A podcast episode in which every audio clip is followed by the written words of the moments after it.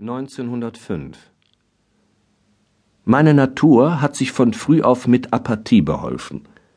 Diese Langsamkeit zu reagieren hat alles, was auf mich einbrach, auf eine breitere Fläche verteilt, und was mir in einer Stunde unzweifelhaft den Atem abgeschnürt hätte, wurde mir so in Tagen und Wochen zu einem dumpfen Druck, der mein Leben nicht eben zerstörte, aber langsam und sicher ermattete. 1906 es gibt einen Gedanken, der unsere ganze Lebensführung und Betrachtung verändern würde, die Gewissheit unserer Unzerstörbarkeit durch den Tod. 1907 Immer wieder kommt mir die Szene auf Golgatha ins Gedächtnis. Immer wieder komme ich zu mir selber wie Christus und frage mich, und du schläfst. Und ich fahre auf und Scham übergießt mich ganz und ich erwache zu mir selbst aber nur ein kleines, so bin ich wieder im Halbschlaf, und wieder tritt mein Selbst an mich heran, rührt mir ans Herz, dass ich wie verwundet aufschrecke und zum wievielten Male das traurige Wort vernehme, du schläfst. Wie? Wäre mein Problem dies?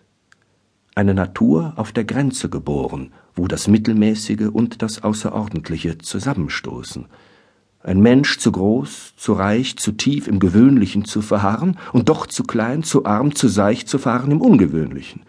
Ein Mensch also gemacht aus Edelmetall und taubem Erz, zerspalten in Reichtum und Armut, Vermögen und Ohnmacht. Emporfahrend aus seiner Niedrigkeit, den Himmel des Seherischen und Schöpferischen in seine Arme herabzureißen, ihn erblickend in all seiner Herrlichkeit und seiner flüchtigen Hoheit wieder entschlummernd in den Schlaf des Alltäglichen von neuem erwachend, nach kurzem Traum im Tal des unfruchtbaren Todes. Das wäre ich? Das bin ich? An Rudolf Steiner Glück in medias res. Ich war sozusagen bis vier Uhr morgens gegangen und glaubte kaum noch, dass es nur noch wesentlich heller für mich werden könnte.